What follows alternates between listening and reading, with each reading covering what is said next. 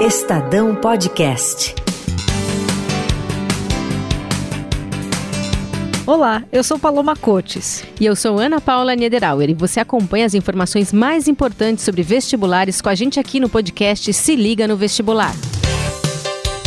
Nós estamos juntas nessa maratona com você e este é o oitavo podcast da nossa série. A gente já falou do Enem e das primeiras fases da FUVEST, Unicamp e Unesp. Também te ensinamos como usar a nota do Enem e abordamos os vestibulares de algumas faculdades particulares. Você pode ouvir esses episódios no Spotify, no site do Estadão ou no seu tocador favorito. Hoje a gente vai focar na segunda fase da Unesp. Se liga e vem com a gente. A divulgação da lista de convocados da primeira fase da Unesp acontece hoje, dia 4 de dezembro. Também hoje é possível verificar no site vunesp.com.br os locais de provas da segunda fase. As provas acontecem em dois dias, 15 e 16 de dezembro, um domingo e uma segunda-feira. No dia 15 é aplicada a prova de Ciências Humanas, Ciências da Natureza e Matemática. No dia 16 acontece a prova de Linguagens e Códigos e a redação. Se liga no vestibular. E vamos começar falando da redação, que tem peso importante na prova. Quem fala sobre o assunto com a gente é o professor Sérgio de Lima Paganin, do Ângulo. A coletânea que a Unesp, que a VUNESP, né, a Unesp e a Unifesp, por exemplo, fazem, a coletânea ela é muito auxiliadora. Então, é, é possível até fazer redação da VUNESP sem conhecer muito do assunto, desde que você seja um bom leitor dos textos que a banca escolhe. Diz que a prova da Unesp é uma prova muito de humanas. É, é isso? É, também. É, talvez sim. Talvez seja por isso também. Mas em redação, ela é muito de humanas porque você não precisa ter um conhecimento prévio sobre o assunto. Você constrói esse conhecimento na hora, na leitura daqueles textos. Então, por exemplo, é, uma discussão sobre eutanásia do ano passado da Unifesp, você fala, mas eu nunca pensei sobre o assunto. Os textos que a banca escolhe ajudam você a construir sua visão a respeito do tema da eutanásia ali, na hora da prova. Por isso a leitura é tão importante. O professor Wellington Borges Costa, do Etapa, detalha as características de como o tema da redação aparece na Unesp. A Fundação VUNESP ela é muito importante para a gente, menos pelo vestibular da VUNESP, para o qual, obviamente, a Fundação prepara, cuja prova a VUNESP elabora, mas porque a Fundação VUNESP elabora vários vestibulares nossos aqui paulistas, vários, de escolas públicas e de escolas particulares. Então, a VUNESP tem essa característica de um tema binário do tipo sim ou não, a favor ou contra. É uma pergunta a tema que coloca a conjunção ou no meio, né? Eutanásia, direito a, sobre a própria vida ou uma interferência na natureza, alguma coisa por aí. Esse vestibular da VUNESP é o que tem mais pontos de contato com o jornalismo, com o noticiário. É o que um, um, exige do vestibulando ler jornal, se manter informado, acompanhar o jornalismo, né? acompanhar o Estadão, uh, acompanhar os, uh, as rádios de, de jornal, né? No primeiro dia da segunda fase, a prova é dividida da seguinte forma: são 24 questões, sendo 12 de ciências humanas que abordam elementos de história, geografia, filosofia e sociologia, e 12 questões de ciências da natureza, em que são cobrados conteúdos de biologia, química e física e matemática. Geometria é um assunto que costuma cair na segunda fase. Quem explica isso para a gente é o professor Alexandre Borges, de matemática do Etapa. A segunda fase da VUNESP ela é muito curta, elas são três questões dissertativas apenas, né? geralmente com itens A e B provas de um grau de dificuldade muito parecido com a Unicamp, né? talvez um pouco menos exigente que a FUVEST, né? da segunda fase, mas também provas onde o aluno tem que escrever, né? às vezes interpretar gráficos, né? os assuntos também são muito comuns aos outros vestibulares, então você tem lá gráfico de exponenciais e logaritmos, trigonometria, geometria é muito cobrada na segunda fase. Teve um ano, até eu gosto de citar esse exemplo, teve um ano que a VUNESP, na segunda fase, pô, três questões escritas, as três de geometria. Quer dizer, imagina-se que por ser somente três questões, ó, então vamos tentar pegar vai, uma de geometria, uma de álgebra e uma de geometria analítica. Que geometria analítica, apesar de ter a palavra geometria, não, não é a mesma coisa que geometria geometria, né? apesar do nome ser muito parecido. Mas aí você poderia abranger um pouco mais a matemática do ensino médio, tentar né, abrir um pouco mais o leque. Mas não, naquele ano eles foram três questões de geometria. Então, assim, pode-se afirmar quase que com certeza absoluta que na segunda fase da VUNESP vai cair pelo menos uma questão de geometria.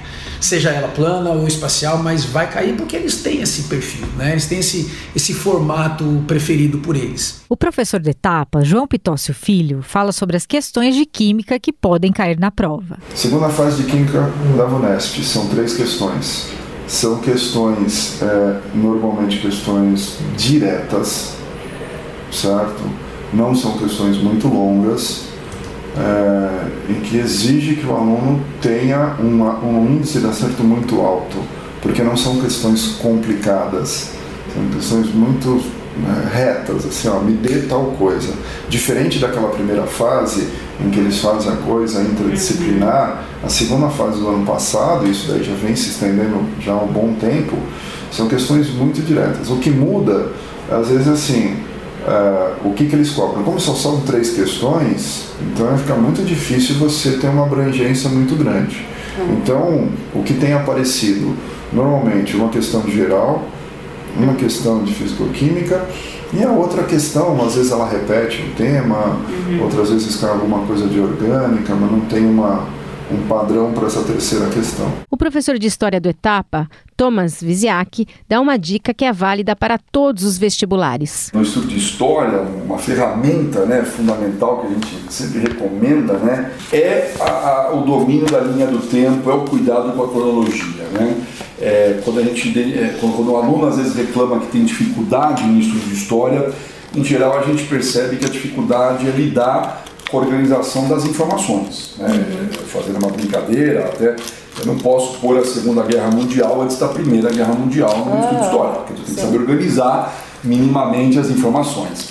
E, e à medida que eu vou tendo domínio da linha do tempo, eu sou capaz também de fazer comparações, né? não só com eventos na mesma época, mas, mas em lugares diferentes. Né? O que é está acontecendo na Europa no começo do século XX, o que é está acontecendo no Brasil. Quer dizer, uma, uma, quanto mais familiaridade né, eu tiver, é, o, aluno tiver com a linha do tempo da história geral, com a linha do tempo da história do Brasil, mais facilidade ele vai ter é, de resolver esses exercícios que, que exigem né, é, contextualização, comparação e assim por diante. Uhum. E isso sempre dá tempo de fazer, né, antes de uma prova. Quer dizer, uma linha do tempo da história geral, uma linha do tempo da história do Brasil, uma linha do tempo da história contemporânea, uma linha do tempo do Brasil republicano para ter as referências, uhum. né? para eu me localizar e aí sim saber o que é possível afirmar sobre aquela época e o que não é possível afirmar sobre aquela época. Uhum. Né? Então, o domínio da cronologia é Isso é uma ferramenta poderosa. Né? A professora de Geografia do Objetivo, Vera Lúcia da Costa, fala sobre a correção da prova da Unesp. A Unesp ela é muito justa na correção do vestibular. Ela faz uma amostragem, né? Então você pega 50 alunos, vê a prova. Se todo mundo escreveu A, por exemplo, não, hipoteticamente, né? Escreveu A, então vamos ter que considerar que a melhor resposta é A mesmo, sabe? Ou se todo mundo escreveu Lua, então vamos considerar que Lua é a melhor resposta. Então ela tem bom senso ela percebe claramente que o que, que a maioria está dando como resposta, né? Sinal que isso é o que tradicionalmente é ensinado. Então a Unesp tem este cuidado. Diferente de outras universidades, que tem já a resposta padrão é aquilo e acabou ela vai uh, formulando a resposta dela a partir do que o, o elaborador da prova pediu. Ah, eu quero isso. Mas aí, ah, não, mas isso aqui foi mais citado, então vamos colocar isso também. Compreende? Entendi. Ela é muito justa na, uhum. na, na, na, correção dela. Bom, então nesse dia você tem essas 12, 12, 12 de humanidades e 12 de. Sendo que não esqueça que a Unesp pede tanto na primeira fase como na segunda história, geografia, filosofia e sociologia.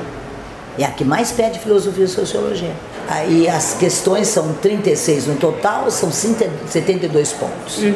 E ela é sempre aritmética. A, a Unesp, diferente de outros que multiplicam por pesos tal. Ela é, ela é aritmética. Já no segundo dia da segunda fase, além da redação, que já abordamos, são 12 questões de linguagens e códigos em que o candidato tem que responder sobre português e literatura, inglês, educação física e arte. Quem fala sobre a prova de inglês é o professor Breno Morita, do Etapa. O NESP ela trabalha com mais questões, então a, a parte de inglês ela é mais extensa e ela costuma trabalhar com temas, aí sim, ou um texto comparado com os outros vestibulares maiores, assim, com 8, 10 parágrafos e mais questões sobre esse texto. Então isso aí também aponta certas características das questões. Quando você tem provas como Enem, Unicamp, que você tem uma pergunta para cada texto, te as perguntas tendem a ser uma abordagem mais geral do texto e não abordagens muito específicas. E quando você tem uma, uma prova que se dispõe a trabalhar com mais questões em cima de um único texto, aí sim que você já é, pode esperar questões que abordam do ponto de vista mais gramatical. Então, quando eu digo gramatical, por exemplo, é um domínio bem específico de verbos modais. É muito comum que se explore questões de sinonímia, né? Você pode substituir esse verbo modal por qual, ou sinonímia também de advérbio, é muito comum. É, as, os conceitos, as ideias por trás das conjunções. Então, essa conjunção tem que função? Contra, fazer um contraste, adicionar ideia. Esse tipo de questão gramatical, né? Então, quando a gente fala em gramática, mesmo essas provas que abordam mais de uma maneira gramatical, é completamente vinculado à interpretação de texto. É, se você não estiver entendendo aquele aspecto gramatical, com certeza você está perdendo conteúdo do, do que está sendo abordado, né? Mas então, voltando a essa questão da prova da Unesp, são temas mais direcionados, é, tradicionalmente vinculados à questão de ciência e saúde, então, é, questão de orgânicos ou transgênicos, ou questões hospitalares, saúde, nesse campo assim da saúde e biologia. Agora chegou aquele momento em que um estudante conta pra gente como foi a maratona de estudos para ingressar em uma universidade. O Felipe Crivelo César fez relações internacionais na Universidade de Brasília e conta pra gente como foi esse processo. Eu já passei por isso, por isso. Minha maratona de estudos, ela começou desde o primeiro ano do ensino médio, onde eu já sabia que eu queria prestar o curso de Relações Internacionais e ao longo do ensino médio eu fui entendendo para qual universidade eu queria direcionar os meus estudos e entrar para fazer o meu curso de Relações Internacionais. E aí, entendendo que era a Universidade de Brasília e que o sistema de admissão lá era pelo Enem, eu foquei durante os meus três anos do ensino médio para fazer o vestibular do Enem. E aí, como que foi isso, né? Eu fiz vários simulados, semanalmente eu estudava bastante as questões que caíam no Enem. É, eu fui entendendo qual que era a forma que se fazia a avaliação específica dessa prova, mas ao mesmo tempo eu não deixei de estudar para os outros vestibulares que também atendiam a, as universidades com esse curso, né? Então, principalmente eu foquei em três vestibulares: o Enem, a Fuvest e a Vunesp, né? Para Unesp.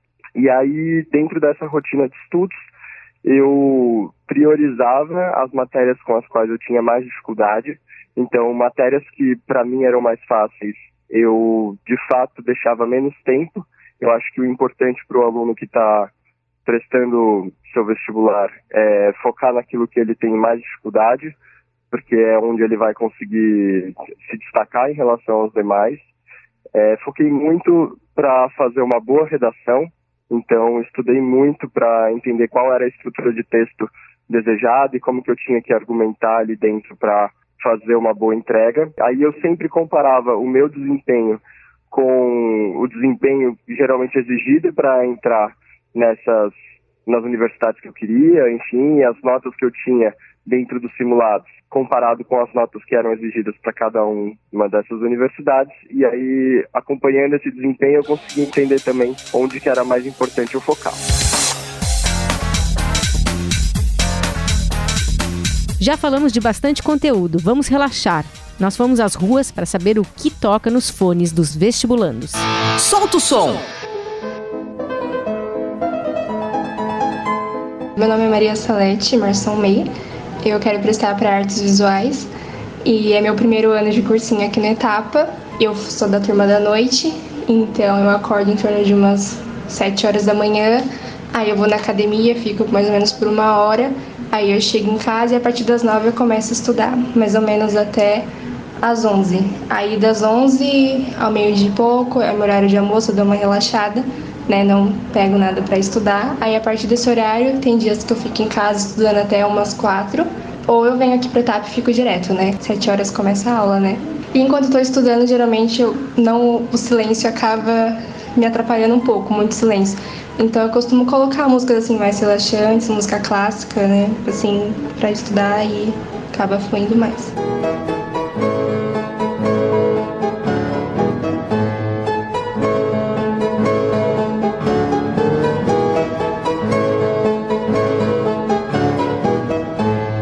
Além de música, a atividade física é fundamental. Ela ajuda não só a relaxar, mas pode ser uma excelente aliada na retenção dos conteúdos estudados. Quem explica isso pra gente é o Aulo Selmer, que é preparador físico, colunista da Rádio Eldorado e proprietário da assessoria esportiva For Anyone. Ela vai liberar todos aqueles hormônios importantes que são fundamentais para o cérebro funcionar de uma forma adequada e ele sempre ter aquela sensação de bem-estar que é importante. Isso é fundamental, porque não adianta você ficar virando a noite estudando, né? Porque todo aquele processo de memorização, né, é feita no momento que a gente está dormindo e o exercício físico e também essa essa parte de relaxar e, e ter uma noite de sono saudável vai te ajudar a fazer com que você tenha, além dos estímulos físicos, também intelectuais na hora de dormir. Então isso é muito importante.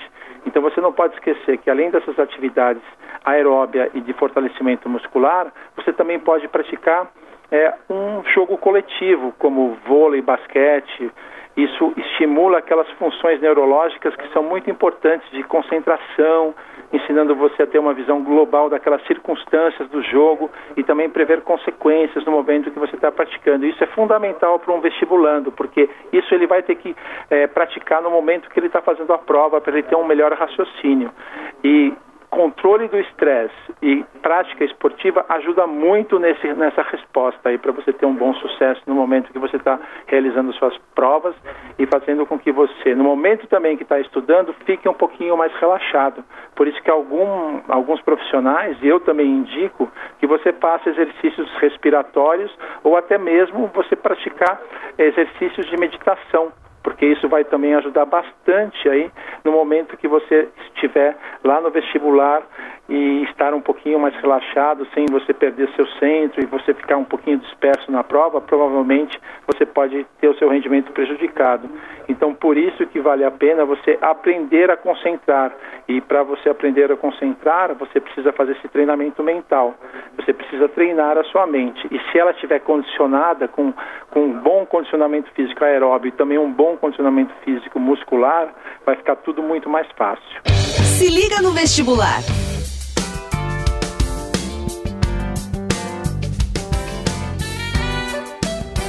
Vamos ao nosso momento de recados importantes para a prova. Cada dia de provas tem 4 horas e meia de duração.